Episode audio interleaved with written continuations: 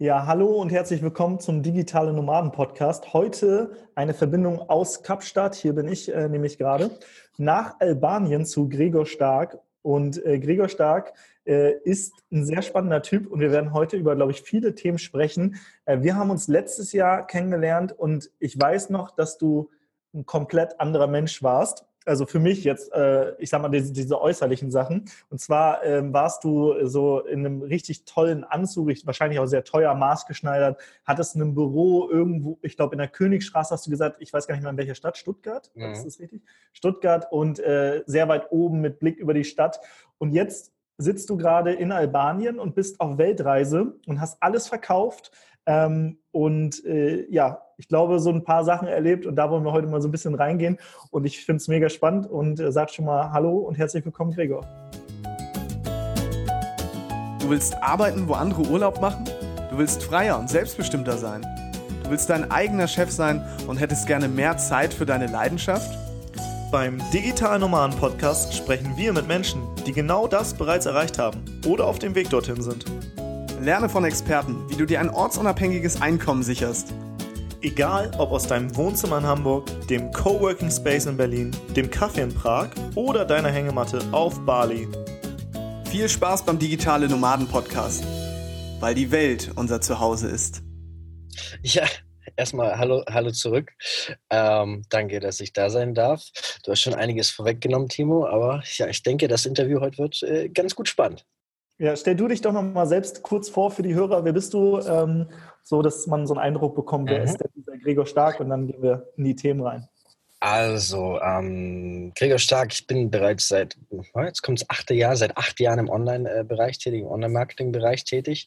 Ähm, ich hole mal ganz kurz aus. Ich versuche das kurz und knapp zu halten. Ähm, ich komme gebürtig aus Polen, bin damals, als die Mauer gefallen ist, mit meinen Eltern äh, nach Deutschland gekommen und ähm, wir waren quasi die erste Generation. Das heißt, wir hatten kein Geld. Ähm, ich hab, bin, als ich klein war, war es so, dass ich morgens aufgewacht bin, mein Vater schon in der Arbeit war und abends, als ich schlafen gegangen bin, ist er meist immer noch nicht da gewesen.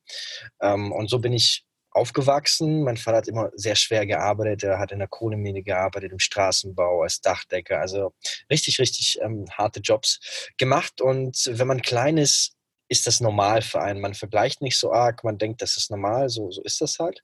Je älter ich wurde, desto mehr äh, kam mir das irgendwie komisch vor. Das erste Mal, wo ich gemerkt habe, dass Geld eine Rolle spielt und dass äh, wir weniger haben als andere und dass das ähm, ausschlaggebend ist, war, als ich in einer Rockband als Sänger ähm, war. Ich war ein knappes Jahrzehnt Sänger in einer Rockband. Wir hatten noch echt viele Konzerte, irgendwie 40 Stück pro Jahr. Und ähm, da hat irgendwann mal am Anfang ähm, der Rest der, der Bandkollegen gefragt, ob meine Eltern nicht mal 100 Euro in die Bandkasse reinwerfen könnten. Und das klingt jetzt erstmal vielleicht nicht viel, aber für mich damals, ich wusste, ähm, das können die nicht, das kann ich die nicht fragen. Also ich habe mich da in Grund und Boden äh, geschämt, weil ich wusste, dass das sehr, sehr viel Geld für, für die war und die sich echt einen Arsch dafür aufgerissen haben. Ähm, und dann naja, wurde mir das erste Mal diese, dieser Unterschied klar, weil die Freunde, die waren halt äh, schon seit Generationen in Deutschland, ist dementsprechend was aufgebaut. Und ähm, da wusste ich halt das erste Mal, okay, Geld spielt eine Rolle. Und Zeit spielt eine, also und Geld hat Einfluss auf die Zeit, die du mit äh, deiner Familie, mit deinen Liebsten verbringen kannst. Und naja, ich war zu jung, also habe ich nichts daran ändern können oder habe es halt so stehen lassen. Und erst als ich so um die 21, 22 war, ich war im Studium, ich habe äh, Produktdesign und Personal Business Coaching studiert. Und äh, nach drei Monaten bin ich erstmal wieder zurück zu meinen Eltern gekommen. Äh, es war abends, es war dunkel, ich habe geklingelt, mein Vater hat mir aufgemacht, es war auch dunkel in der Wohnung, ich habe mich schon gewundert, was ist da los? Ich so freudestrahlend, hey, ich bin da, so, wie geht's euch? Und mein Vater nur so, ja, hi, und ist gegangen. Und ich so, okay, was passiert hier? Ich bin in die Küche gegangen, habe mir ein Brötchen gemacht, äh, mich ausgezogen äh, und bin dann ins Wohnzimmer rein, das auch komplett dunkel war und es war so wie in so einer Hollywood, äh, Hollywood-Szene. Mein Vater saß hinten am Tisch im Wohnzimmer und eine andere Lampe, so ein Lichtkegel hat hat ihn ähm, irgendwie erleuchtet. Und man muss sagen, durch die harte Arbeit, die halt mein Vater gemacht hat, der war so, der ist so ein richtiger Mann, also so ein Wikinger, so von der Statur her so. Also man hat Respekt, wenn man ihn sieht, sage ich mal so. Und ich habe immer zu ihm hochgeschaut, ähm, weil er trotz, äh, trotz ähm, ja, seiner Position, die er halt gemacht hat, immer irgendwie die Familie ernährt hat und irgendwie so ein Motivationsfaktor für mich war. Und jetzt sah ich halt diesen, diesen, diesen starken Mann das erste Mal richtig schwach in seinem Leben. Der saß da zusammengekrümmt irgendwie am Tisch. Ich habe das erste Mal gemerkt, dass er graue Haare hat. Und ähm, ich habe gesehen, dass er da so zusammengekauert äh, irgendwie über, über dem Stapel, äh, Stapel Briefen sitzt. Und ähm, nach einem Moment wurde mir klar, dass es halt alles Rechnungen waren.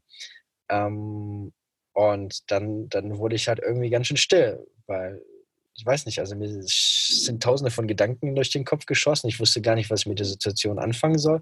Erst ein paar Tage später, als ich dann wieder nach Hause gekommen bin, in meine Studentenbude, ähm, habe ich das verstanden, was da passiert ist und habe mir halt auch geschworen, hey, ich möchte niemals in diese Situation kommen, wo ich nachts irgendwie wach liegen muss und mir überlegen muss, wo ich Geld herbekomme. Und ich möchte niemals in die Situation kommen, dass ich keine Zeit für meine Familie und für die Leute, die ich lieb habe, ähm, und dann habe ich halt mir überlegt, wie zur Hölle kann ich das ändern? Was, was kann ich anders machen? Und äh, dementsprechend bin ich irgendwie ins Internet ähm, gekommen, habe dann alle möglichen Sachen ausprobiert, habe auch für Leute im Internet gearbeitet, bis ich dann irgendwann mal reif genug war, genug Erfahrung hatte und gesagt habe, hey, ich glaube, ich gehe jetzt mal meinen eigenen Weg, ähm, habe habe damals äh, das Wissen, das ich aus dem Personal Business Coaching Studium äh, gesammelt habe, äh, in Videokurse umgewandelt, habe dann meine ersten Umsätze äh, gemacht, habe Online-Coachings ähm, angeboten.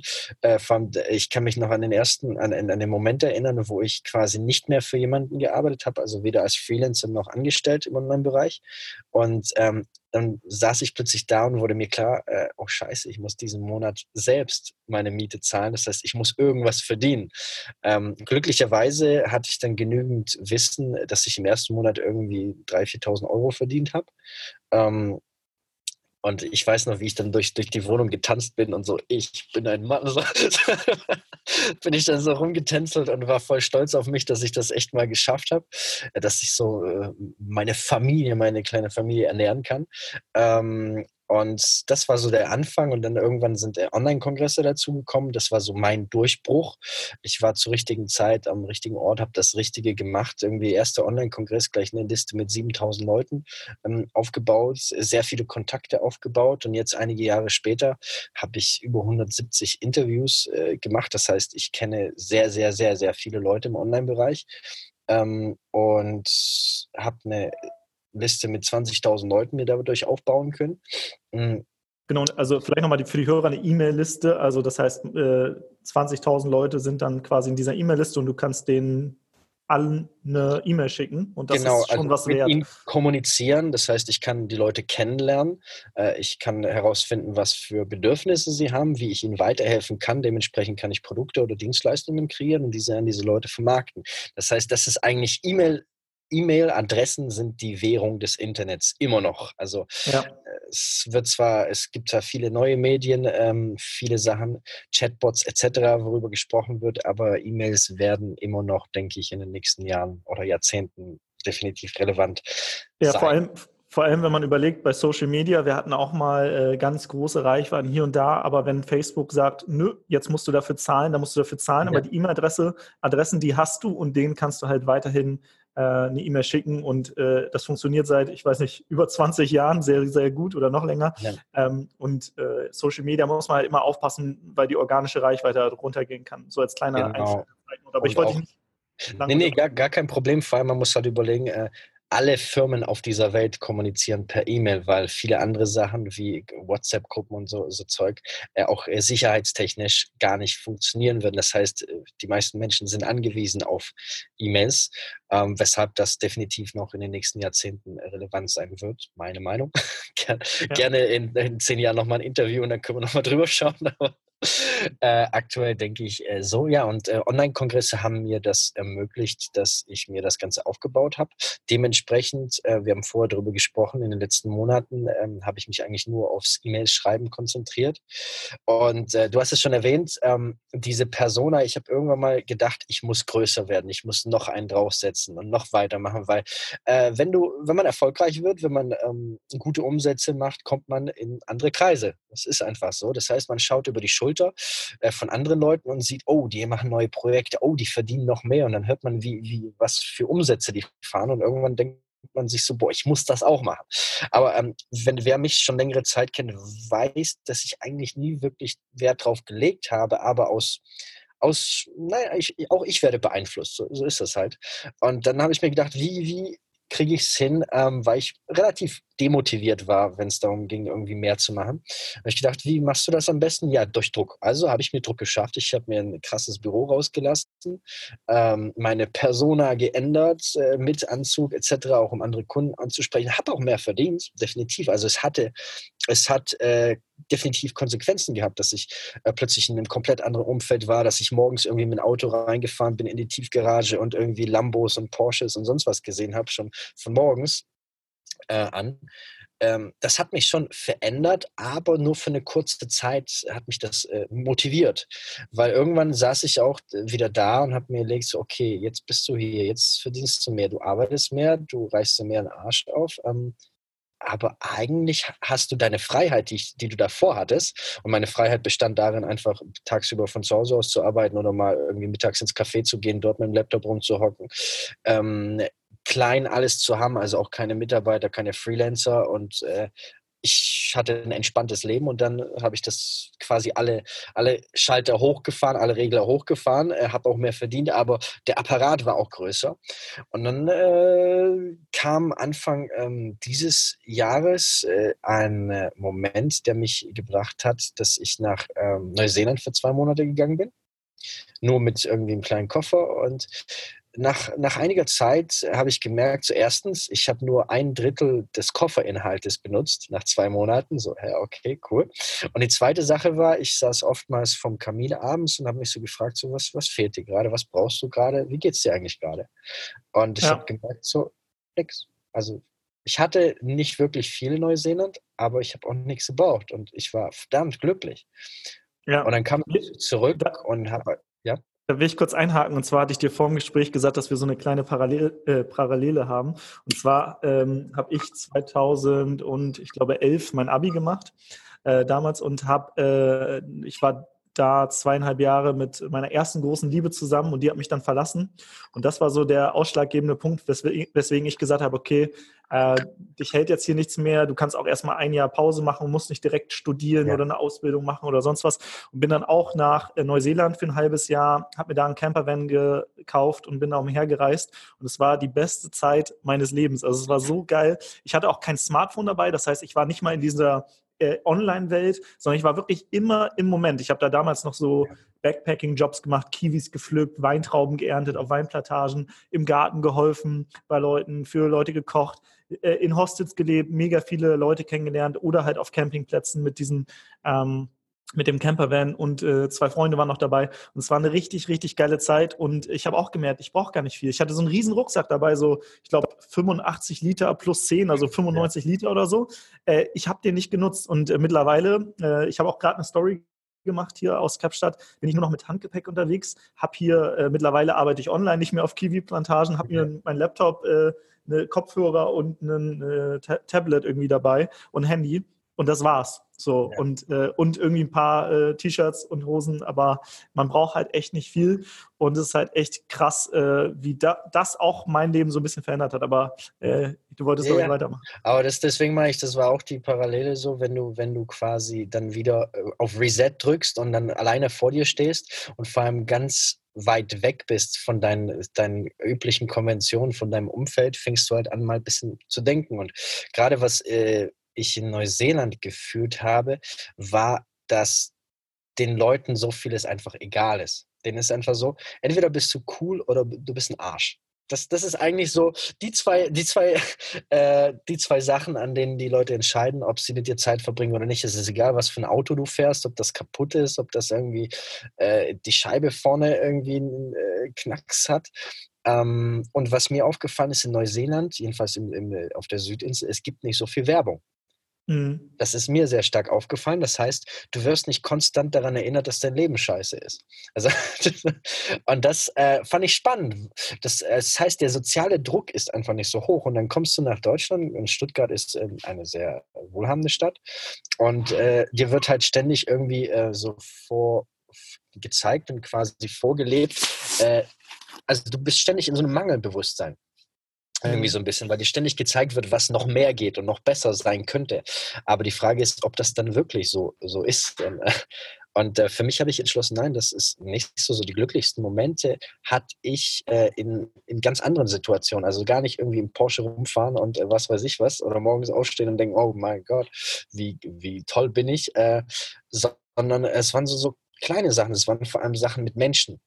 Ähm, mhm. Und dementsprechend, wie gesagt, ich kam aus Neuseeland zurück, äh, habe entschlossen, alles zu verkaufen. Also ich habe alles einfach verkauft, das Büro aufgegeben, äh, Auto verkauft, Wohnung aufgelöst, äh, mich abgemeldet aus Deutschland. Ähm, ja, und dann habe ich gesagt, let's go. Und bei mir ist es halt so, ähm, das wissen die Leute, die, äh, die mir folgen, die auch ähm, mein Newsletter lesen, dass ich in meinem Leben viele, Radi also wenn ich was entscheide, dann entscheide ich mich radikal dafür. Mhm. Ähm, als Beispiel, ich habe äh, hab im Newsletter gesagt, hey, ich, äh, irgendwie brauche ich neue Motivation. Ich mache das, äh, ich hole mir jetzt ein Büro, ich hole mir jetzt sonst was. Ein Freund von mir hatte gemeint gehabt, dass ich, äh, dass ich vielleicht mal einfach öfter in den Coworking Space gehen, äh, gehen sollte. Und aus dem Coworking Space, ich habe zuerst gesagt, ja klar, das mache ich. Aber dann war ich nie in einem Coworking Space. Ich habe direkt ein, zack, ein Büro rausgelassen. Also äh, einfach äh, richtig extrem konsequente Entscheidungen ähm, getroffen. Und so, äh, da gibt es dieses Sprichwort Burn the Boats, also quasi, mhm. wenn du mhm. auf der Insel bist, dann verbrenne die Boote, sodass du nicht mehr runterkommen kannst. Und das habe ich äh, immer, wenn ich eine Entscheidung getroffen habe, wenn ich es wirklich wollte, habe ich genau so gehandelt. Und wenn man so mein Leben runterbricht, vielleicht ist einfach Tipp für die Menschen, die zuhören, ähm, war es immer so, alles, was ich wirklich wollte, also was, was ich wirklich vom Herzen wollte, habe ich immer erreicht. Alles, was ich was ich, wo ich Zweifel daran hatte. Als Beispiel das mit dem, ähm, keine Ahnung, ich sehe, alle Leute verdienen so viel, irgendwie von 10.000 auf 100.000 im Monat. Ich habe das nicht erreicht, weil in mir drin hat sich irgendwas dagegen gewehrt. Ich habe gedacht, ich, ich brauche, wieso? Also ich, ich habe versucht, mir zu erklären, was ich dadurch mehr habe was, was ich dadurch mehr ähm, mir leisten kann oder besitzen kann. Und da ich nie groß aus war auf irgendwie Villas oder teure Autos, hat mich nie interessiert, ähm, habe ich mir nie erklären können, wieso ich mir, wieso ich mehr dafür arbeiten sollte. Ja. Also quasi so innerliche, vielleicht auch deine eigenen Glaubenssätze, die gesagt haben, okay, ich, ich, ich muss also ich muss jetzt nicht mehr verdienen, weil brauche ich halt nicht, äh, weil, also bei mir ist es genauso. Wir, wir haben auch Anfang des Jahres sind wir in Coaching-Programm gekommen, wo äh, sehr viele Leute wirklich mehr als 100.000 im Monat und so weiter machen. Und das ist, das ist so, dann denkt man so, ja, muss man das jetzt auch machen und so weiter. Aber wenn du irgendwann merkst, so, ich reise immer noch wie so ein Low-Budget-Backpacker, nur dass ich ein bisschen öfter Uber nutze und keine Ahnung was. Also ich, ich glaube, es gab so einen Spruch von Bastian Barami, der hat mal gesagt, ich will nicht, ich will kein Millionär sein, ich will nur wie einer leben. Und irgendwann ja. hast du halt diese, dieses, okay, ich kann mir zu jeder Zeit irgendwie die Dinge leisten, auf die ich Bock habe. So, ich will jetzt von A nach B, ich nehme halt jetzt das Taxi oder das Uber und fahre nicht Bus genau. und Bahn. Oder, aber, aber es ist halt nicht das teure Auto, was dich jetzt irgendwie glücklicher macht, sondern es ist halt nee. eher dieses, kaum du kommst schnell nach A, von A nach B. Und was du auch eben gesagt hast, was absolut stimmt, das kann ich zu 100 Prozent unterschreiben. Und zwar ähm, meistens sind die Sachen, die uns in Erinnerung bleiben, immer emotionale ähm, ja, Spitzen zum Beispiel in Verbindung mit anderen Menschen. Wenn du das ja. alleine erlebst, ich sag mal, du machst alleine Bungee, äh, Bungee Jumping, Sprung oder so, cool, äh, ist auch wahrscheinlich kurz ein richtig krasser Adrenalinkick, aber cooler ist es, wenn, keine Ahnung, deine fünf Kumpels dabei sind oder Freunde und die das auch machen und ihr sagt, ah, wisst ihr noch damals, dieser Bungee Jumping Sprung, das war geil ja. oder diese Reise in Neuseeland oder was auch immer oder ich habe den und den kennengelernt. Also wirklich immer dieses irgendwie eine emotionale Spitze und das in Verbindung mit anderen Menschen. Ich glaube, das ist das, was im Nachhinein so ja wirklich glücklich macht oder oder oder auch Erfahrung äh, schafft und nicht, ich fahre jetzt mit einem geilen äh, Auto durch die Gegend. Also es kann vielleicht auch mal cool sein, aber dann kannst du ja auch für ein Wochenende so ein Auto leihen. Genau, da das, ist, das ist der Punkt. Und viele Leute denken, sie brauchen um, für ein gutes Leben viel Geld. Also ähm, das ist nicht, also ich muss sagen, es gibt ja ähm, ich glaube, auch eine Studie, die zeigt so 78.000 im Jahr. Das ist so die Grenze, wo du nicht, mal, nicht mehr merkst, dass es einen Unterschied macht. Genau, ja. Und äh, ich dachte, bevor das bei mir der Fall war, dachte ja, Bullshit. Glaube ich nicht. Dann habe ich das gereicht gehabt und habe gemerkt, oh, Es macht wirklich, es macht keinen Unterschied, weil die Frage ist so, äh, und das habe ich mich im frühen äh, Alter immer gefragt, was macht mich glücklich? Und äh, es gibt zwei, zwei coole Übungen, äh, total simpel, also wir denken immer, es, äh, alles muss immer so kompliziert sein, aber äh, in einem Zustand, wenn du dich gut fühlst, ganz normal, nimm dir einfach ein Blatt, ein weißes Blatt, nimm dir einen äh, Stift und schreib 20 Sachen auf, die dir gute Laune für, für, also die dir gute Laune bringen. Bei mir sind das, ich weiß, ich setze mich hin, trinke einen Tee, gib mir schon einen Pluspunkt auf Line. Dann äh, Spaziergang als Beispiel, irgendwie einen Freund anrufen. Also so ganz simple Dinge. Es sind meist diese ganz simplen Dinge, die einfach eine gute Laune in dir bringen. Und dann hast du diese Liste, die kannst du irgendwie von mir aus in dein, deine Tasche rumtragen. Und jedes Mal, wenn es dir ein bisschen schlecht geht, holst du einfach die Liste raus und machst ein, zwei Sachen davon. Also es ist nicht kompliziert, zufrieden zu sein. Und noch schönerer Tipp ist es, du setzt dich hin und fragst dich so, äh, an welche Tage kann ich mich wirklich erinnern, wo ich motiviert war, energiegeladen, wo ich mich richtig glücklich und zufrieden gefühlt habe. Dann schreibst du dir mal so zwei, äh, ein, zwei Tage, die, die du ähm, äh, quasi erlebt hast, die dir in den Kopf kommen, auf. Und als nächstes fragst du dich, was habe ich an diesen Tagen gemacht? Was, war, was hat diesen Unterschied gemacht? Und dann hast du auch so wieder 10 Punkte, 15 Punkte, wo du merkst, ah, das sind die Dinge, die mich dazu gebracht haben, dass ich so energiegeladen war. Und dann ist eigentlich deine einzige Aufgabe, die du erfüllen musst, deinen Alltag so mit diesen Punkten auszufüllen, äh, dass das so viele von denen integriert sind in deinem Alltag. Und das ist das Geheimnis, um jeden Tag glücklich und zufrieden zu sein. Mehr ist ja. es nicht. Das, das, also, du kannst noch tausende von Büchern lesen, aber das ist die Essenz davon. Es ist mega, mega geil. Und äh, ich mache immer am Ende des Jahres folgendes: Ich nehme einfach so ein DIN A4-Blatt und knick das so, dass zwölf Kästchen entstehen. Und dann schreibe ich in jedes Kästchen äh, die Monate des Jahres auf und dann schreibe ich, äh, gucke ich meinen Terminkalender einfach mal durch und gucke, was waren eigentlich so die coolsten Sachen 2019 jetzt beispielsweise und schreibe die mal auf. Und dann schreibe ja. ich äh, zum Beispiel mache ich noch eine andere Liste, da knicke ich einfach ein DIN A4-Blatt in zwei, äh, also so in zwei Listen. Da schreibe ich einfach Plus also mehr davon und minus weniger davon. Ja. da schreibe ich einfach rein, wovon will ich nächstes Jahr mehr machen, was hat mir gut getan und was fand ich nicht so cool, wovon will ich weniger machen. Zum Beispiel, keine Ahnung, äh, mich hat irgendwann Buchhaltung mega angenervt. Da habe ich überlegt, wie kriege ich das möglichst outgesourced, dass ich das nicht mehr mache. So einfach, so einfache Dinge. Oder ich habe gemerkt, ähm, dieses Jahr habe ich relativ viel wenig äh, Beachvolleyball gespielt, obwohl ich das super gerne mag und voll im Moment bin. Da habe ich geschrieben, okay, dieses Jahr muss ich einfach mehr Beachvolleyball mhm. spielen und dafür sorgen, dass ich mehr davon mache. Und dann habe ich wirklich einfach so eine mehr davon, so eine weniger äh, Liste gemacht und einfach geguckt, dass ich mehr Sachen in mein Leben bekomme, die einfach cool sind, wo ich im Moment bin. Und das waren nie Dinge, die jetzt mega teuer waren. Und ja wie kriege ich Dinge, die mich eigentlich nerven, die mir Stress bereiten, wie kriege ich das hin, dass davon weniger in meinem Leben ist. Und das ist halt so, so simpel, wenn man das einfach mal macht und umsetzt, ist das Leben schon ein Stück Glück, äh, so besser, zufriedener.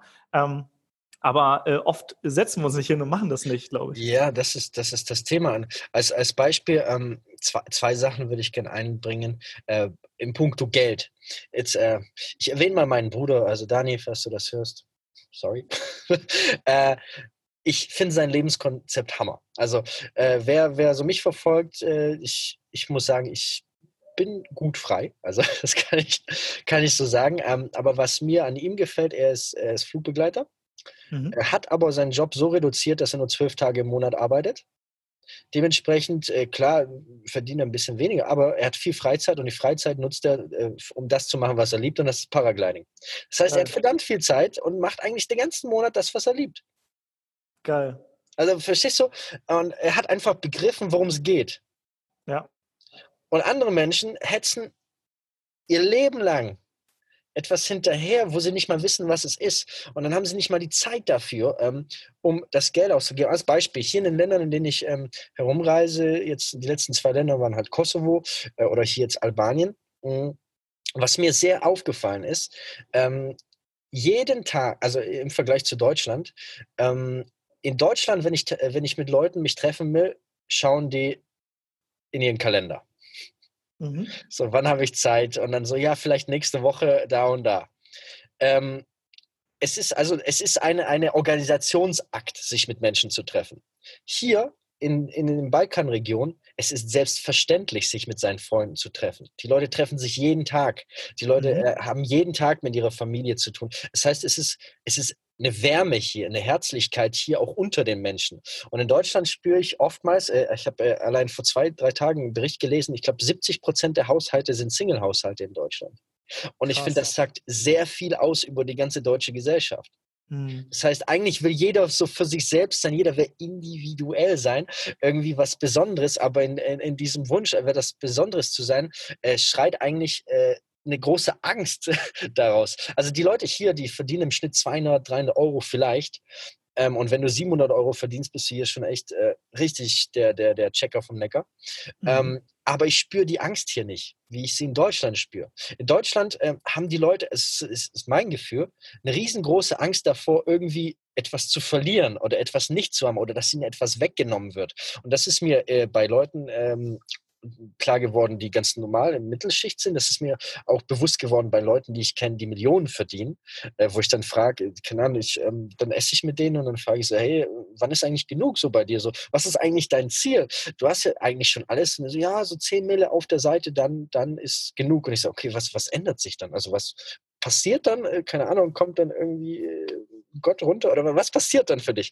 Und dann äh, kommt Stille und dann äh, wurde gesagt so, eigentlich hast du recht, eigentlich äh, ist da kein Unterschied, aber ich glaube, ich werde mich dann sicher fühlen. Und das, mhm. das meine ich so, das, das spüre ich so in Deutschland, diese verrückte Angst vor keine Ahnung was. Wir haben ja. eines der krassesten Systeme auf der Welt, ähm, wo, wir, wo wir eigentlich geborgen sein uns fühlen könnten. Wir werden aufgefangen ähm, und trotzdem haben wir so eine Angst. Ja, ich habe auf Bali einen, äh, ich glaube, 21-jährigen Unternehmer kennengelernt, also sehr, sehr jung, also für, für einen Unternehmer.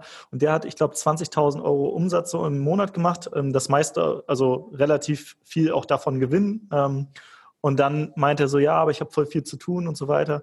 Ich so, ja, aber äh, die Dinge, die du machst, was macht dir denn keinen Spaß? Hat er ein paar, so, ein paar Dinge genannt. Da meinte ich, ja, dann lass die doch wen anderes machen und bezahl ihn dafür. So, dann schaffst du einen Job und du musst das nicht mehr machen. So, dann, du musst ja nicht viele Angestellte haben, vielleicht aber einen, der so die Dinge macht, auf die du keine Lust hast. Ja. Und schon hast du doppelt so viel Zeit und verdienst marginal weniger und er so, ja, stimmt eigentlich so. Und er, aber es war die ganze Zeit so, äh, ja, ich muss jetzt hier noch mehr machen und keine Ahnung und hat, war so in seinem mhm. nächsten Hamsterrad des Selbstständigen. So am Anfang, ja. erst, also er ist nicht in das Angestellten-Hamsterrad gegangen, sondern direkt Unternehmer geworden und war so im, oder, oder, oder Selbstständiger und war dann so im selbstständigen Hamsterrad und äh, das hat sich immer schnell gedreht.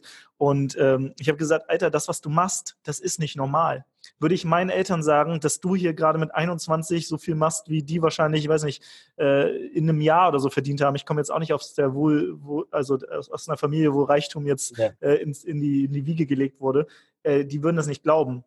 Und du machst hier gerade das irgendwie, was, was die wahrscheinlich in einem Jahr oder so verdienen, in einem Monat oder, oder in einem halben Jahr oder so. Also es ist auf jeden Fall man muss sich, glaube ich, immer wieder mal bewusst machen, wie dankbar man dafür sein kann, was heutzutage möglich ist. Und äh, ich glaube, für die meisten, die das hier hören, die sind wahrscheinlich auch jetzt noch in einem Job und verdienen jetzt nicht so viel. Ähm, und äh, weiß nicht, habe ganz lange war ich Student und habe so Nebenjobs gemacht. Ich habe so, weiß nicht, 1400 Euro irgendwie immer im Monat so nebenbei verdient. Und ich habe davon super gelebt. Ich habe sogar Geld zurücklegen können und das hat mir ausgereicht. Ja. Jetzt verdiene ich deutlich mehr, dadurch, dass man online wirklich äh, mehr verdienen kann, mehr Leute erreichen kann und so weiter. Aber ich, ich gebe nicht viel mehr aus, außer für Essen und äh, sowas wie jetzt Uber fahren oder so. Aber ja. die Kosten haben sich jetzt nicht mega nach oben geschraubt und ich bin trotzdem so happy, obwohl ich jetzt nicht mega viel ausgebe. Jetzt überlege ich, was kann man doch mit dem Geld machen? Kann man es vielleicht anlegen? Sascha und ich spenden jedes Jahr einen großen Teil und so weiter. Und man kann ja, halt genau. bewirken. Und du, du hast ja auch gesagt, du hast, glaube ich, auch ähm, vor Ort da ähm, mit ein paar hundert Euro dafür gesorgt, dass echt, äh, wie viele Familien? 25? Ja, es ist, war, das ist gerade hier in Albanien, weil ich eine Gemeinde kennengelernt habe und äh, mich dann mit einigen Leuten angefreundet habe. Und das ist halt das, äh, was ich halt cool finde, wenn du schon mehr verdienst, dann mach zumindest irgendwas Sinnvolles damit. Und dann hat, hat äh, mir die, der, der Pastor von dort irgendwie ähm, erzählt gehabt, dass die halt jeden Monat irgendwie Familien ernähren. Und dann äh, habe ich halt irgendwie 500 Euro gespendet. Ist auch nicht viel, aber ähm, im Endeffekt, ich, ich habe damit einen ganzen Monat 25 Familien äh, quasi ernähren können, was Geil. verrückt ist. Also, das nee, ist richtig ja. krass. Ähm, und keine Ahnung, also bei sowas, du weißt ja selbst, du kannst noch so nette, schöne Sachen machen. Es gibt immer Leute, die das hören und sagen, oh, der protzt mal wieder, dass er so viel Geld irgendwie für jemand keine Ahnung, aber ähm, ist mir egal. Das war eine coole Sache, wenn ich damit andere Leute auch animieren kann, das auch zu machen. Ey, ja. In anderen Ländern kannst du mit so wenig Geld so viel schaffen äh, und so viel erledigen. Und ich finde, äh, es macht viel mehr Sinn, also irgendwas zu geben, irgendwie Leuten zu helfen, weil das erfüllt dich halt mehr. Und ja, ähm, ja muss man ehrlich sagen. Ich war jetzt hier gestern in Kapstadt ähm, in so einem Park und ähm, Kapstadt hier ist die Schere zwischen Arm und Reich extrem. Also du hast ja auf der einen Seite Villen ähm, und Yachten am, am Wasser und ähm, also Wohnen ist ja auch richtig, richtig teuer. Und auf der anderen Seite hast du hier die Townships und richtig viele Obdachlose und auch ähm, Leute, die dadurch ähm, ja, kriminell werden oder auch in die Drogenszene abrutschen und so weiter. Also das heißt, diese Schere geht hier extrem auseinander. Also ist extrem. Deswegen ist äh, Kapstadt jetzt auch, was die Sicherheit angeht, muss man so ein paar Regeln beachten, dass man jetzt im Dunkeln nicht unbedingt äh, hier umherläuft und wenn du an der Straße jemanden, äh, was, also jemand bettelt, dass du dem eher äh, nichts gibst, weil du nicht weißt, ob du überfallen werden kannst. Aber gestern war ich hier in so einem Park, der war auch überwacht und so weiter. Und da waren ein paar Leute und die ähm, die haben halt auch gefragt, ob, ob ich irgendwie ein bisschen was dabei habe.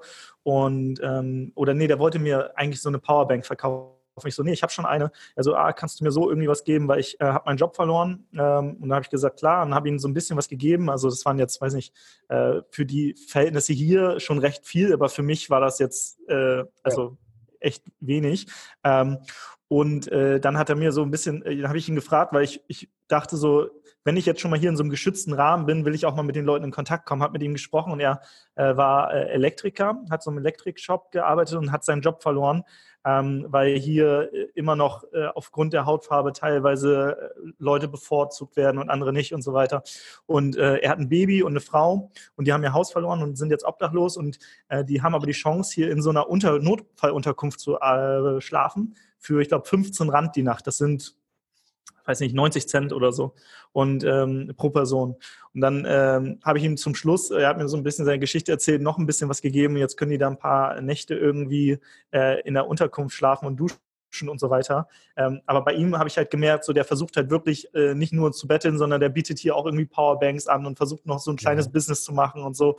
Und ähm, äh, die Geschichte hat mich einfach berührt und da habe ich gedacht so, okay, äh, in so einem gesicherten äh, Rahmen gebe ich jetzt schon was.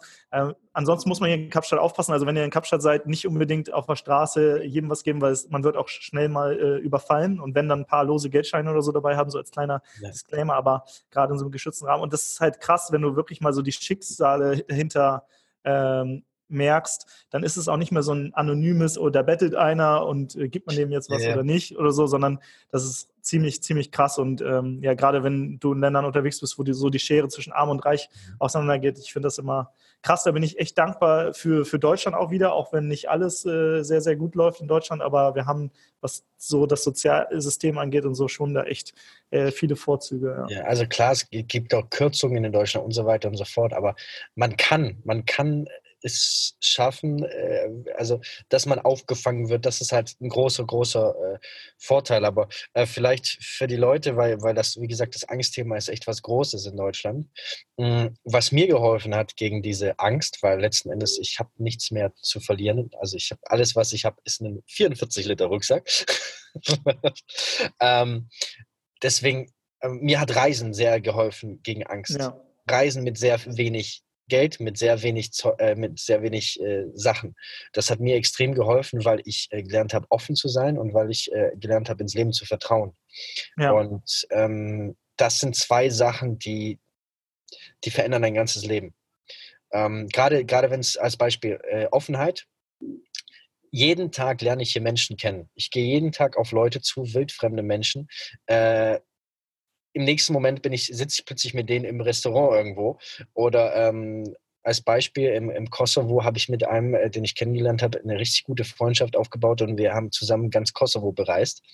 Ähm, und, und solche Sachen. Und das hat man in seinem Alltag in Deutschland oftmals nicht, weil man halt von der Arbeit, man pendelt von zu Hause zur Arbeit, kennt vielleicht die Leute von der Arbeit, aber wir haben so eine Scheu in Deutschland, andere Menschen kenn kennenzulernen. Also äh, klar, in Berlin oder in Köln vielleicht weniger, aber sonst ist es oft so, wir, wir wir begeben uns selten in, in, Situationen, wo wir, wo wir wirklich Offenheit äh, nach außen geben.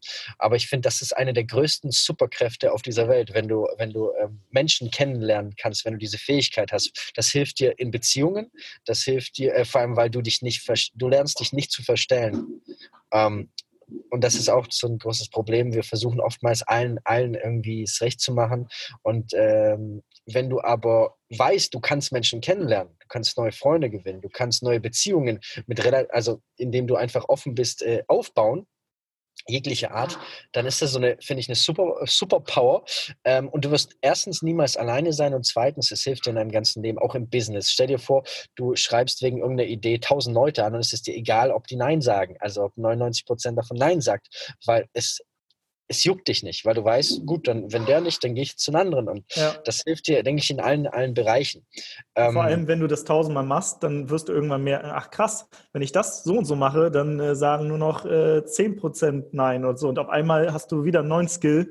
Und ähm, ja, das ja, glaube ich. Das, das, das ist einfach verrückt und ziemlich cool. Und äh, das, und das andere Ding ist halt dieses Vertrauen.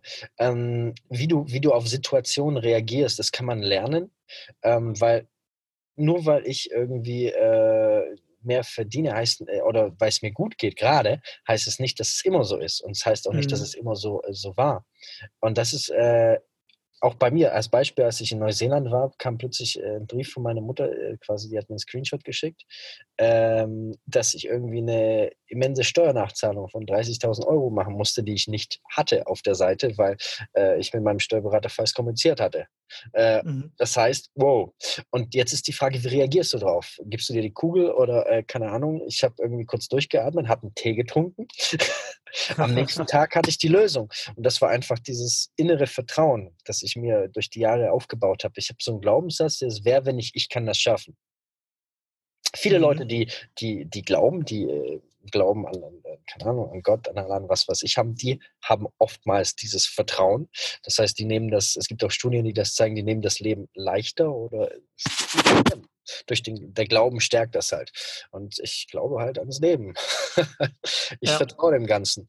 Ähm, und du entscheidest ja, wie du auf Situationen reagierst. Und du entscheidest, ob du dich von jeder kleinen Emotion, die in dir aufkommt, äh, steuern lässt oder ob du kurz mal durchatmest und sagst, hey, okay, gut, ich habe jetzt gerade Angst, aber ähm, das heißt nicht, dass ich es nicht mache. Ja. Also das ist bei mir ja nicht anders. Ich mache viele Sachen, die mir Angst bereiten. Also es war jetzt nicht irgendwie das Leichteste der Welt, alles zu verkaufen. Es war nicht easy, mich plötzlich im Amt äh, aus Deutschland abzumelden oder äh, keine Ahnung zu sagen, auf der Straße zu schlafen oder irgendwie zu sagen, hey, ich bin im Fremdland, kann die Sprache nicht, oh, ich penne jetzt mal im Wald. Oder also es gibt viele Dinge, die mir wirklich Angst bereiten, aber ich habe äh, verstanden, wie mein, wie mein Entscheidungsprozess funktioniert. Das heißt, bei mir ist es so, ich sehe was, ich bin total überzeugt davon, ich denke, wow, geil, ich mache das. Dann kommt plötzlich dein Verstand und erzählt dir jeden möglichen Scheiß. Oh, was wenn dies, was wenn das, oh, ich habe Angst und blablabla. Die Zweifel kommen in die hoch, die Ängste kommen in die hoch. Und dann mache ich es trotzdem. Das heißt, ich weiß das von Anfang an. Also spiele ich einfach mit ich weiß, ich werde es machen, dann lasse ich die Angst kurz aufleben, die ganzen Zweifel und dann, okay, gut, jetzt, jetzt habt ihr, jetzt hattet ihr euren Spaß, jetzt komme ich, jetzt mache ich es trotzdem. Ja. Und das ist bei allen, die ich kenne, so. Also ja. jeder hat Angst, auch wenn die ja. Leute noch so selbst, äh, selbstbewusst aussehen, aber Angst gehört dazu. Und Angst ist die Frage, wie, als was du siehst. Ich persönlich sehe Angst als Kompass. Als Beispiel. Mhm. Ähm, ich stehe vor der Bühne. Ich weiß, in 20 äh, Sekunden geht es auf die Bühne. Ich habe Angst. Mein Herz pumpt. Aber wieso pumpt das? Äh, Gerade dieses Gefühl zeigt mir, dass mir das wichtig ist. Also Angst ist eigentlich nur ein Indikator dafür, dass dir etwas wichtig ist. Es gibt zwei Ängste. Es gibt wirkliche Ängste, also Todesängste, und es gibt fiktive Ängste. Das sind so 99 Prozent aller Ängste, die wir haben. Und meist zeigen dir diese Ängste, dass dir gerade etwas wichtig ist, dass du Menschen nicht enttäuschen willst, dass du, dass du gut dastehen möchtest.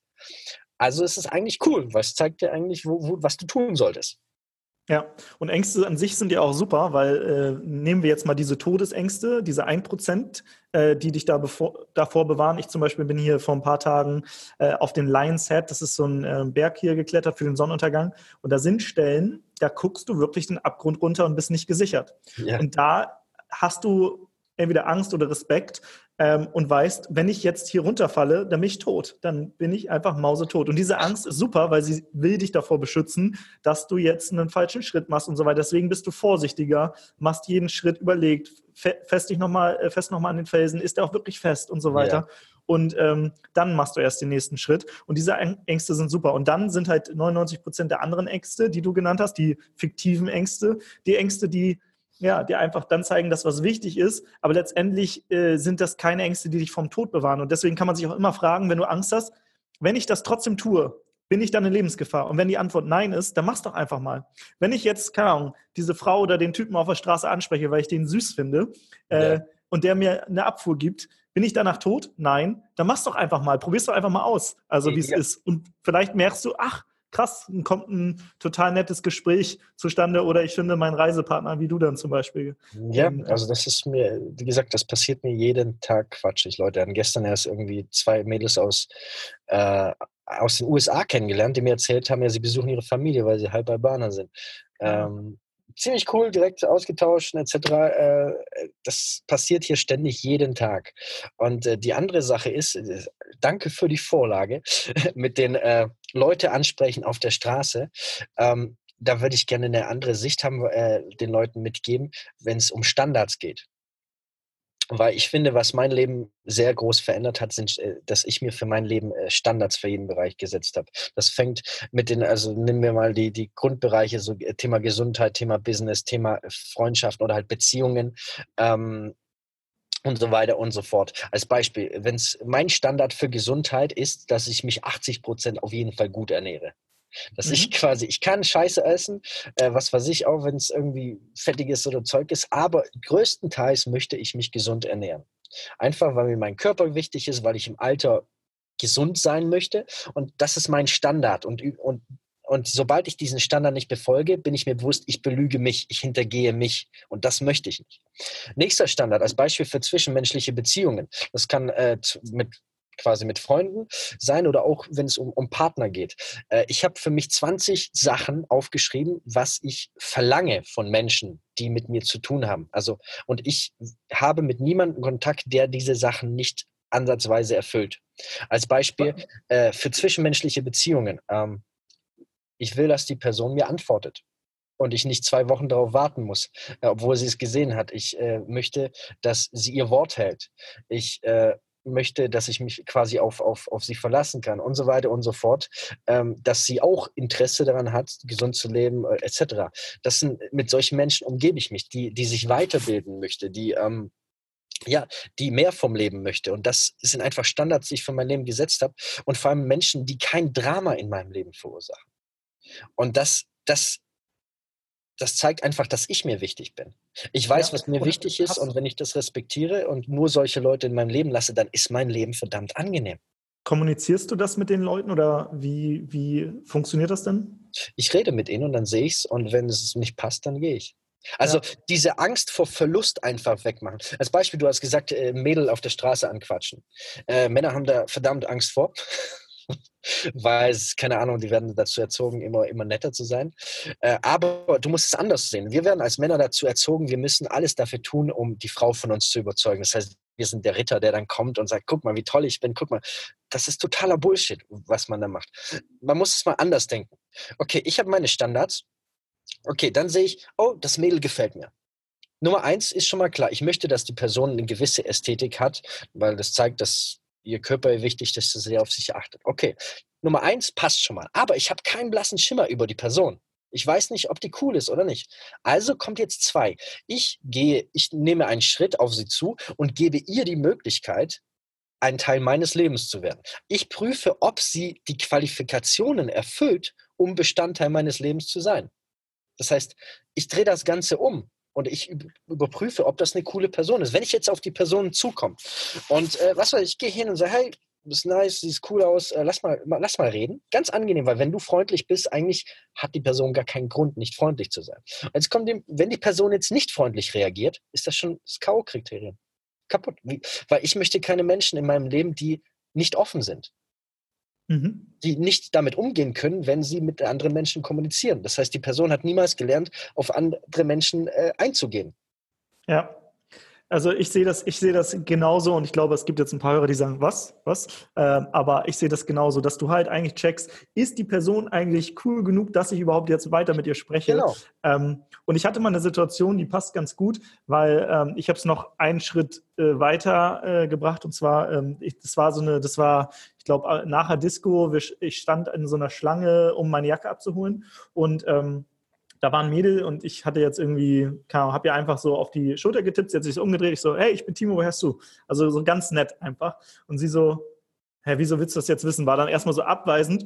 Und dann habe ich ihr nochmal gesagt, ähm, ja, ich dachte, ich stehe jetzt in der Schlange und kann das Gespräch haben, oder ich kann jetzt mein Handy rausholen und da doof drauf, drauf rumtippen, keine Ahnung, obwohl ich gar nichts zu tun habe. Und ja. in dem Moment hat sie ihre Mimik so verändert, hat gesagt, ach so, ja, und dann haben wir voll das nette Gespräch gehabt, weil gerade in der Disco werden ja, äh, ich glaube, Mädels von echt äh, komischen Typen teilweise ja. angequatscht. Deswegen in dem Rahmen dachte ich, ich gebe ihr nochmal eine Chance, ja. äh, weil, ähm, weil, weil sie da echt im, erst, glaube ich, so ein bisschen komisch reagiert hat. Ähm, aber ich glaube, da muss man halt auch mal schauen, wie, warum reagiert die Person gerade so. Ne? Zum Beispiel, wenn ich jetzt hier in Kapstadt von jemandem auf der Straße irgendwie weiß nicht, gestern hatte ich so eine Situation. Mich hat jemand ähm, nach Geld gefragt oder so und ich war da relativ abweisend, obwohl das bestimmt voll der nette Mensch ist, aber ich weiß halt nicht, ist der jetzt wirklich nett oder will der mich gleich Klar. ausrauben oder so? Und da bin ich dann eher auf Distanz gewesen. Und ich glaube, da muss man auch immer gucken. Ähm, aber ich verstehe absolut diese Standards, dass du auch ja. prüfst, haben, werden die, die Leute diesen Standards gerecht und nicht, ich bin jetzt der, der irgendwas von jemand anderes will und bin der Bittsteller. Genau, so. weil ich, ich fange dann an, mich zu verstellen. Wieso?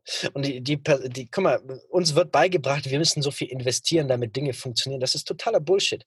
Äh, die Leute, die in meinem Leben sind, die Beziehungen mit diesen Menschen sind leicht, die sind easy. Ich muss mich nicht bemühen in diesen Beziehungen, weil es einfach funktioniert. Wieso soll ich eine Beziehung in mein Leben lassen, wo ich mich ständig bemühen muss, wo ich ständig gucken muss, dass das Ding läuft? Das macht gar keinen Sinn. Ja. Und das, das meine ich mit Standards. Und du, deine Standards entscheiden über dein Leben. Und mein Standard, äh, also in Beziehungen, wie gesagt, knallharte Standards, für viele Leute knallhart, aber für mich selbstverständlich. Wieso soll mhm. ich mich mit Menschen herumplagen? Und da, da, gehört auch Familie dazu. Also das klingt jetzt wieder so, oh mein Gott, wie, aber deine Familie? Nein, ich habe meiner Familie ganz klar kommuniziert, es gibt Dinge, die ich nicht mag. Und wenn, wenn du das nicht möchtest, also wenn, wenn du das nicht respektierst, dann verbringe ich einfach weniger Zeit mit dir und das ist okay. Also, weil ich ja. mich nicht, wieso sollte ich mich anpassen und verstellen an Leute? Es gibt genug Leute, äh, wo ich mich nicht anpassen muss, wo ich einfach ich sein kann. Und das, das ist mhm. doch, was ich möchte. Und wenn, wenn man ähm, zum Beispiel offen genug ist und weiß, man kann andere Menschen kennenlernen, dann tut es einem nicht weh, Leute einfach stehen zu lassen. Also stehen zu lassen in diesem Sinne, hey, das passt nicht, das ist okay und tschüss. Also dann ist das kein Drama. Aber wenn, ja. wenn du nur eine Person in deinem Leben hast und und dann hast du erstens Angst, die Person zu verlieren. Du verstellst dich, du fängst an, alles Mögliche zu tun, damit diese eine Person dich mag, damit diese eine Person bei dir im Leben bleibt. Und das ist krankhaft, das tut weh, das, das bringt dich nicht weiter, das bringt die Person nicht weiter. Ja, Mega, mega spannend, äh, weil ich auch äh, tatsächlich ähnlich denke wie du. Ich habe sogar, äh, wir in der Firma machen immer oder mit allen Leuten, wir machen immer Code of Honor, heißt oder, oder die Mehrzahl davon. Also wir machen Code of Honor, wenn wir zum Beispiel einen Tag mit einer Gruppe irgendwo verbringen, da sagen wir, hey, wir haben hier gewisse Sachen, die sind uns wichtig und die sind auch, wenn du sagst, nee, die sind nicht okay für dich, dann ist das hier der falsche Rahmen für dich, dann darfst du jetzt auch noch gerne gehen. Ähm, aber du kannst auch Dinge einbringen, die dir wichtig sind. Und dann sagt jemand zum Beispiel, Pünktlichkeit. Keine Ahnung, wir haben irgendwie Pause. Ähm, alle sind alle danach pünktlich wieder da. Ist dann so ein Punkt, der dann kommt. Und dann frage ich die Leute, was heißt denn für dich Pünktlichkeit? Weil für mich heißt das ja so akademisches Viertel, so plus minus 15 Minuten. Ja. Für den anderen ist es on point, für den anderen sind es fünf Minuten. Und dann definieren wir auch diese Standards für diese Gruppe, für diesen Tag oder für diese Woche. Und dann haben wir wirklich so ein Regelwerk aus, weiß nicht, zum Schluss unter zehn Punkte sind das dann, die aber, wo mehrere Punkte reinfließen. Und wir haben gemerkt, seitdem wir das machen, funktioniert das einfach so gut, weil man so einen Rahmen geschaffen hat ja. und jeder weiß, in diesem Rahmen ist es alles cool und hier das, dieser geschützte Raum. Und das mache ich mittlerweile, äh, machen wir bei uns in der Firma, das machen wir, wenn wir Seminare machen. Oder ich habe tatsächlich auch mit meiner Freundin einen Code of Honor. Das heißt, wir haben wirklich uns irgendwann mal zusammengesetzt und ein paar Stunden Zeit genommen und haben gesagt, was ist dir eigentlich wichtig? was ist mir wichtig, haben die Sachen aufgeschrieben, haben geguckt, okay, wo sind wir eigentlich, wo stimmt das schon alles überein und wo gibt es vielleicht auch zwei, drei Punkte, wo wir jetzt nicht ganz zu 100 Prozent übereinstimmen und wie können wir aber damit in Zukunft umgehen, sodass es trotzdem für beide cool ist so. Und ich glaube, wenn man halt so eine Standards mal anspricht und gemeinsam definiert, dann hat man ganz andere äh, Beziehungen, als wenn man, wie du gesagt hast, äh, das Thema Drama, kein Drama ist für dich ein Standard. Ich glaube, ja. in ganz vielen Beziehungen herrscht so, so dieses Drama. Das geht für mich auch überhaupt gar nicht, wenn man irgendwie aus so kleinen Mücken irgendwie Elefanten macht, ähm, weil einer sich auf einmal verletzt fühlt und so weiter. Ich denke mir, wenn wir in einer Beziehung sind, dann ist die Grundannahme, wir lieben uns und wir würden uns niemals gegenseitig verletzen. Und wenn man sich mal verletzt fühlt, dann muss man überlegen, wollte mich der andere gerade verletzen oder fühle ich mich gerade verletzt, weil irgendwas, irgendeine Erwartung nicht erfüllt wurde. Das heißt, ich muss aber bei mir anfangen und nicht beim anderen sagen, du hast jetzt das und das gemacht, sondern ich habe mich verletzt gefühlt, weil ich eine Erwartung hatte, die nicht erfüllt wurde. Mhm. Ja, also du merkst Kommunikation, mega spannend. Ja. Aber wie gesagt, jeder sollte für sein Leben einfach Standards haben. Und äh, das entscheidet letzten Endes über die Qualität deines Lebens. Ja, lass uns zum Schluss nochmal äh, in dem Interview äh, auf ein Thema eingehen. Da haben wir schon am Rande immer wieder drüber gesprochen, aber so abschließend ähm, der Unterschied zwischen ja, Deutschland und die Länder, die du bereist hast und ähm, ja, was, was siehst du, was ist anders? Wir haben schon so ein bisschen darüber gesprochen. Du hast einmal diese Community oder dieses familiäre angesprochen, ja. dass das ganz anders ist und dass diese Verlustangst nicht so hoch ist. Aber was hast du noch so wahrnehmen können auf ja, deinen also Reisen? Ich, ich war jetzt, bevor ich die Weltreise angefangen habe, war ich in 22 Ländern, jetzt noch ein paar dazugekommen. Ähm, und wie gesagt, ein großer, großer Unterschied, den habe ich so nicht formuliert, aber der ist einfach da, Deutsche leben, um zu arbeiten.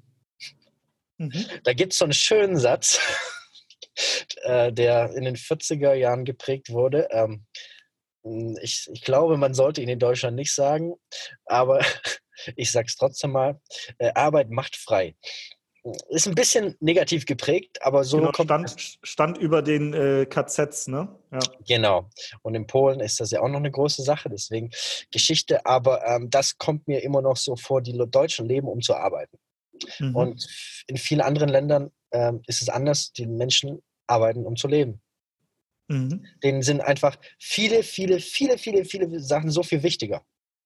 Mhm. Und das, das merke ich auch hier, das merke ich in anderen Ländern. Wenn dann jemand kommt und sagt, hey, boah, ich habe jetzt hier einen Job für dich und du verdienst so und so viel ähm, und äh, du musst da dafür und dafür und sagen, nee, wieso soll ich das machen? Also mhm. ich habe hier gerade bisschen was mit meiner Familie und so, ich, ist mir wichtiger. Also die Leute, und ja. Auch diese, diese Frage auf Partys, was machst du beruflich oder so, ne?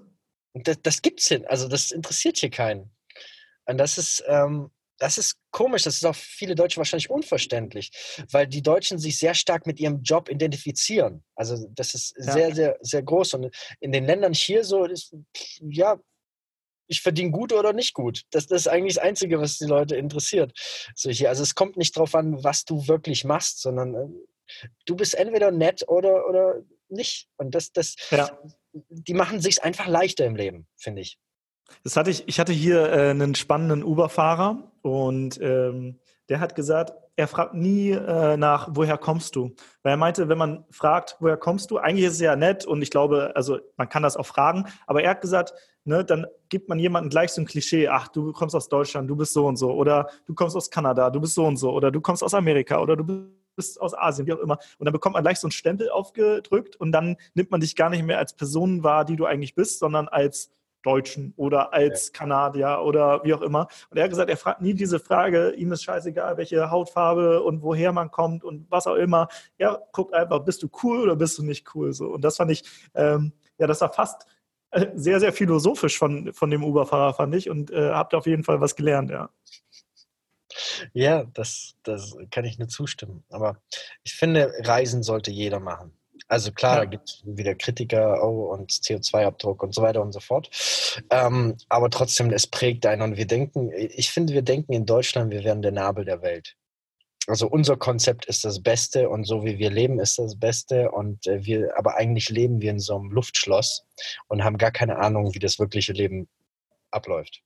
Ja. Allein, wie gesagt, 70 Prozent Single-Haushalte. Was ist los mit euch? Also, ja. also ich, ich habe auch dazu gehört, ähm, gut, vor der, vor der Zeit, äh, wo ich zusammen gewohnt habe mit meiner Ex-Freundin, aber ähm, trotzdem, es ist schon verrückt eigentlich. So. Ja. Gerade in anderen Ländern ist es ja auch so, dass man teilweise mit der Familie, also mit mehreren genau. Familien in einem Haus lebt. Dann ist da Oma, Opa, äh, Tante, Onkel, äh, hier, Kinder. Hier in Kosovo oder in Albanien als Beispiel. Ähm, wir haben gerade darüber gesprochen, dann erzählen die, äh, da, da wohnt jeder mit äh, Freunden zusammen. Also WGs sind ganz normal, total normal. Und da ist es auch normal, in einer kleinen Wohnung mit acht Leuten drin zu wohnen oder äh, bis, bis ins hohe Alter mit den, äh, mit den Eltern. Zum Beispiel der eine Typ, den ich kennengelernt habe, mit dem ich mich sehr gut angefreundet habe, der ist jetzt 30, der wohnt immer noch ganz normal bei seinen Eltern. Also, und ja. es ist okay, es ist nichts Verwerfliches dabei. Er kümmert sich auch um die Eltern. Und ja. äh, hier siehst du auch, das finde ich sehr spannend, wie äh, im, im hohen Alter ähm, äh, Söhne mit ihren Vätern Hand in Hand rumlaufen und sowas. Oder Ach, im krass. Arm. Das ist ja auch in, in Deutschland eher verpönt, wenn Männer irgendwie Händchen halten, so dann gleich. Ja, dann wird halt gleich so, ah, ihr seid schwule, so. aber das ist hier ganz normal. Oder, oder, oder Mütter Hand in Hand wenn mit ihren schon. Töchtern ja. laufen. Und die können 30 und 40 oder älter sein. Also ja. das ist ein, äh, einfach ein großer Respekt für die Eltern da. Und äh, das ist auch was, das kenne ich auch aus Polen so. Ähm, in Deutschland werden halt ältere Leute abgeschoben. In, mhm. äh, ja, in, in Altersheime. Das ist hier das wäre eine Beleidigung. Also ja. das ist, man kümmert sich um die Familie. Das, das ist, wie gesagt, einer der größten Unterschiede, die ich auf Reisen gemerkt habe. Ja, bei uns, äh, meine Oma ist letztes Jahr mit 102 gestorben. Die hat äh, die letzten paar Jahre noch bei meinen Eltern tatsächlich gelebt. Ja. Und äh, meine Eltern haben da äh, auch echt noch mega viel Zeit äh, auch dann mit ihr verbracht und so. Und es war, war, auch teilweise hart, aber es war halt auch eine mega schöne Zeit, dass sie noch dabei war und nicht irgendwie in einem Heim einfach äh, dann die ganze Zeit gelebt hat, irgendwie einsam und wo dreimal am Tag irgendwie ein Pfleger kurz reinkommt und das Essen dahin schiebt. Ja. Ähm, ich glaube, das ist das ist mittlerweile in Deutschland äh, tatsächlich so, dass ähm, ja, man, man ältere Leute teilweise outsourced. Ne? Ja, vor allem, ähm, wir vergessen, weil, dass wir lernen können von diesen Menschen. Also das, das, das ignorieren wir total, weil es ist eine ganz andere Generation, die das Leben ganz anders wahrgenommen haben. Und ähm, ja, das, das, wir wollen halt nicht mehr lernen von den älteren Leuten irgendwie, weil wir denken, die sind halt uncool oder, oder einfach alt. Genau aus diesem Grund habe ich tatsächlich in, ich glaube, Folge 101 auf unserem Podcast meine damalig 101-jährige Oma interviewt. Das heißt, wer, wer das mal anhören will, äh, geht einfach auf unsere Seite slash irgendwie, ja, oder sucht mal 101, Folge 101. Mega viel habe ich von ihr gelernt und die war auch noch echt super fit im Kopf. Ähm, und ja, also ich war mega dankbar, dass ich noch so viel Zeit mit ihr verbringen konnte. Das ist verrückt. Kannst du auch mal anhören. Ich schicke schick dir die Folge gleich. Gerne, gerne. Das, das Verrücktes. ja. ja, und das, das meine ich halt. Also ich finde, wir, wir entfernen uns immer mehr so von den Wurzeln. Ja. Gott, wir sind so philosophisch heute im Podcast. Ja, also das Ding ist, du hast ja, also wir haben ja jetzt so ein bisschen Unterschiede zwischen, zwischen anderen Ländern und Deutschland und ich glaube gerade das, was du ansprichst, dieses familiäre, das ist, äh, glaube ich, in anderen Ländern teilweise viel, viel größer als in Deutschland. Äh, da wir halt, wie gesagt, Arbeit ist halt eins der oder, oder dieses schaffe, schaffe Häuslebauer, ne? Oder ja. wo du eben gesagt hast, ähm, wo hier noch der Sohn bei den Eltern wohnt, es gab mal so eine Werbung, vielleicht kennst du die auch noch, ja, und was machst du so? Wohnst du immer noch oben bei Mutti? So, ne? ja, also es ist halt dann auch verpönt. Man, da stellt man sich dann eher, äh, auch ich stelle mir dann eher so Muttersöhnchen vor, so, weil ich halt so sozialisiert wurde. Also ich denke so, wenn du mit 30 irgendwie bei deinen Eltern wohnst, dann ist irgendwas schiefgelaufen. Aber muss ja nicht unbedingt sein. Du kannst ja trotzdem ein tolles Leben haben und einfach für die da sein und äh, dich um die kümmern. Ne? Ja, deswegen, es ist, und das, das merke ich halt durchs Reisen und gerade durch die Abstinenz von Werbung, weil, wie gesagt, ich umgebe mich halt jetzt nicht mit, mit wirklich viel Werbung, äh, dadurch, dass ich äh, oftmals auch die Sprachen gar nicht verstehe, also kann ich mich auch nicht von den Werbebotschaften beeinflussen lassen. Ähm, und das, das prägt unser Leben halt sehr, sehr stark. Und in Deutschland ist viel Werbung. Es gibt sehr viel Werbung in Deutschland. Das heißt, wir werden jeden Tag beeinflusst und jeden Tag wird uns irgendwie ein Spiegel vor vorgehalten und äh, es wird suggeriert, auch, auch im Coaching-Bereich wird dir ständig suggeriert, dass du nicht genug bist. Aber die Frage ist, warst du vor zehn Jahren weniger als heute? Also warst du als Kind weniger als äh, mit, mit sechs, warst du weniger gut als heute mit, was weiß ich, 30, 40, 50? Und ähm, nein, also deswegen meine ich so, wir, wir lassen uns sehr stark beeinflussen. Wie gesagt, ich nehme mich davon nicht aus.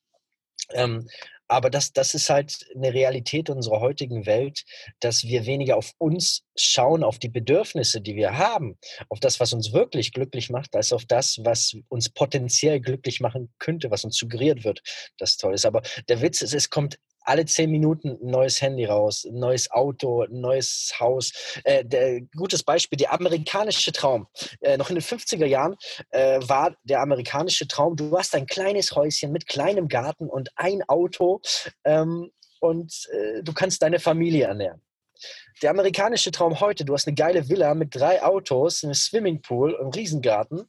Ähm, und das meine ich so, dass die Standards äh, werden immer höher, wenn es um Materielles geht. Mhm. Erst meine Eltern so rufen, wir haben vor zwei Wochen äh, mal länger telefoniert. Sorry, da ähm, sagen die mir stolz, oh, wir haben jetzt einen neuen Fernseher gekauft. ich so, hä, wieso? er hatte doch einen großen Fernseher. Ja, aber der ist jetzt noch ein bisschen größer. Ja. Ich, ich habe das gemerkt, ich habe das gemerkt, als ich mit Sascha auf Bali war und ähm, wir hatten von einem, der da eine richtig tolle Villa vermietet und so ein, ein, Angebot bekommen, dass wir da einfach mal so ein Wochenende for free drin wohnen. Und wir natürlich, ja klar, lass machen. Und dann haben wir doch gewohnt, mega tolle Villa, alles cool. Aber ich habe mich nicht wohler gefühlt als in meiner Unterkunft, wo so mehrere sind, wo wir einfach nur ein Zimmer mit einem Bad hatten und die hatten auch so einen Gemeinschaftspool. Äh, und das war auch mega cool und das kostet einen äh, 20 oder so von dieser Villa, wenn man die äh, bezahlen würde. So. Und ich habe mich jetzt nicht, weil ich in der Villa gewohnt habe, irgendwie jetzt besser gefühlt. Das ist mal cool. Und man kann das, also ich verpön auch niemanden, der sagt, Alter, ich hole mir jetzt mal, keine Ahnung, Porsche und fahre dann ein Wochenende irgendwo nee, hin. gar nicht. Oder ich hole mir eine Villa oder so. Aber man braucht es halt nicht. Das ist halt einfach nur so ein, ich habe da jetzt mal Bock drauf, das ist ein Luxusding so. Ja, das ist, äh, das ist halt dieses Ding. Und viele Le äh, Leute, ähm, es gibt Studien, die zeigen, Studenten sind am glücklichsten so in dem Alter, wo du Student bist, bist du am glücklichsten. Wieso? Weil du nicht so viel hast. Du hast, du hast vielleicht einen Raum, du hast vielleicht deine Matratze, du wohnst vielleicht mit anderen Leuten zusammen, aber du hast diese Leichtigkeit, weil du einfach dir selbst nicht so ein krasses Hamster. Du hast deinen Nebenjob und du kannst dich mit deinem Nebenjob finanzieren. Du, also du, du hast nicht so viel, woran du denken musst. Je, je, je älter du wirst, desto mehr häufst du Zeug an, desto mehr ähm, ja, hast du äh, Verantwortung, die du dir selbst auferlegt hast. Ja, mega spannend. Also wenn ich mal so überlegt äh, oder zurück überlege, in meiner Studentenzeit ging es mir nicht schlecht. Ich hatte meinen Nebenjob, ich habe äh, damals noch BAföG bekommen. Äh, finanziell hatte ich mehr, als ich ausgeben konnte, habe sogar jeden Monat irgendwie was gespart, um mir so Seminare zu leisten und so ab ja. und zu mal. Und äh, hatte, habe da im Studentenwohnheim gewohnt in so einem kleinen Kaschemme und ähm, habe aber äh, jeden Abend mit den Leuten irgendwie noch da in der Turnhalle was gemacht, Sport gemacht, Beachvolleyball gespielt, Fußball, was auch immer. Und ja. war eine geile Zeit so. Ne? Aber je älter man wird äh, und dann irgendwann, wenn man sagt, okay, ich will jetzt auch den, den nicht amerikanischen Traum, aber ich sage mal den deutschen Traum irgendwie, äh, auch ein Haus äh, mit Vorgarten und irgendwie da Autos vor und klar, und dann häuft man halt auch an und ist halt die Frage, ja. ob das glücklicher macht. Und das ist, das ist der Punkt. Also irgendwann habe ich für mich entschlossen, weil ich, ich habe ja den ganzen Prozess genauso durchgemacht. Vision Board an der Wand und oh, das erreiche ich, das erreiche ich, das erreiche ich. Äh, als Beispiel Rolex. Ähm, ich bin ein, ein, ein Urliebhaber gewesen, immer noch im Geiste, aber äh, nicht mehr substanziell. Ähm, ich habe als ich Unternehmer geworden bin, dachte ich mir, oh geil, ich äh, werde jetzt irgendwann so viel verdienen, dass ich mir irgendwann eine Rolex kaufen kann. So. Und dann habe ich, äh, nach vier, fünf Jahren war das soweit. Ich bin in Rolex, äh, ich habe zuerst mir andere Uhren angeschaut, die irgendwie nur, nur ein Zehntel davon gekostet haben, einfach um so um zu schauen. so. Und dann irgendwann war ich dann im Shop, im Rolex-Shop und hatte die Uhr dann an und, und ich war abgrundtief enttäuscht. Warum? Ich hatte mir so ein Bild aufgebaut im Kopf, so, so, dass das so geil wäre und so. Und dann äh, habe ich die einfach mit der Uhr verglichen, die ich davor an hatte, die 500 Euro gekostet hat. Und ich habe keinen Unterschied gemerkt. Ja. Äh, also 8, äh, 7500 Euro äh, Unterschied äh, quasi im, im, im, im Wert, äh, fiktionellen Wert. Aber facto war das, habe ich ihn nicht gespürt.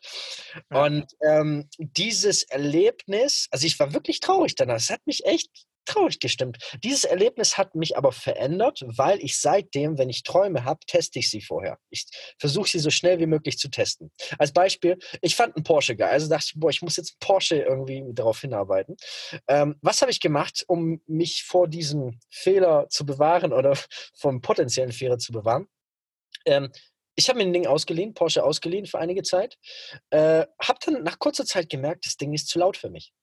Also, ich, klingt jetzt bescheuert.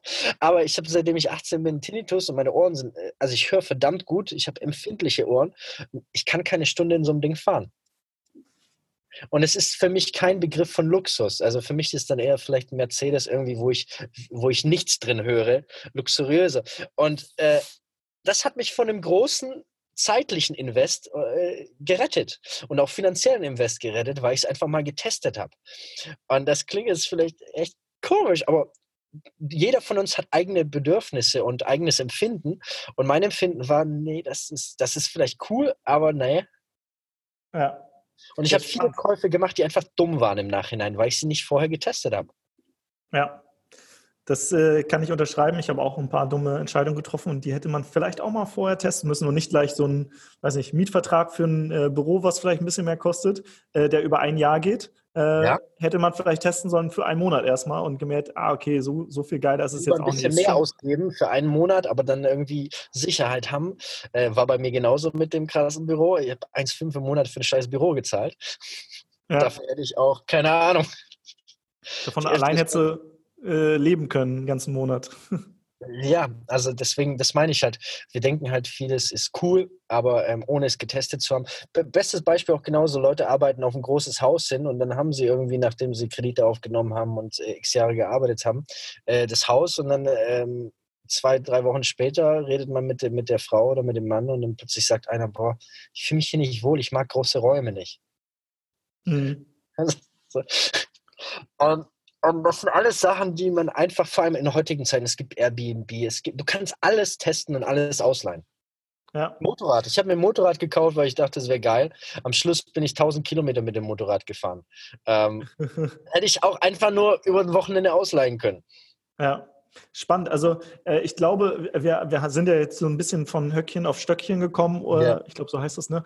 Und äh, letztendlich die, die Message, die jetzt durch das gesamte Interview äh, geht, auch so ein bisschen, dass man ähm, also eigentlich nicht super viel zum Leben braucht, um ein glückliches Leben zu haben, sondern es kommt wirklich auf soziale Kontakte an und emotionale Erlebnisse, die man halt mit diesen Menschen teilt. Und ähm, ich glaube trotzdem, wenn du jetzt an der Stelle bist, wo du sagst, ja, aber ich will das alles haben, dann bringt es auch nichts, wenn wir sagen, ja, äh, nee, ja. sollst du nicht. Sollst du ruhig haben, aber vielleicht test es einfach mal vorher, ja. weil ich glaube, man muss halt manche, manche Sachen muss man selbst erkennen, weil zu einem Punkt vor ein paar Jahren hätte ich das jetzt gehört, hätte ich dir nicht geglaubt. Jetzt kann ich das nachvollziehen, ähm, ja. weil ich so ein paar Sachen getestet habe. Aber ich glaube, von daher an alle da draußen, wenn ihr sagt, ey, ich will mal irgendwie, weiß nicht, einen Porsche fahren oder irgendwas, testet das einfach mal aus. Äh, aber, aber begeht nicht den Fehler, dass ihr euch das gleich äh, kauft und große Commitments eingeht, die euch finanziell vielleicht dann in den Ruin treiben werden später.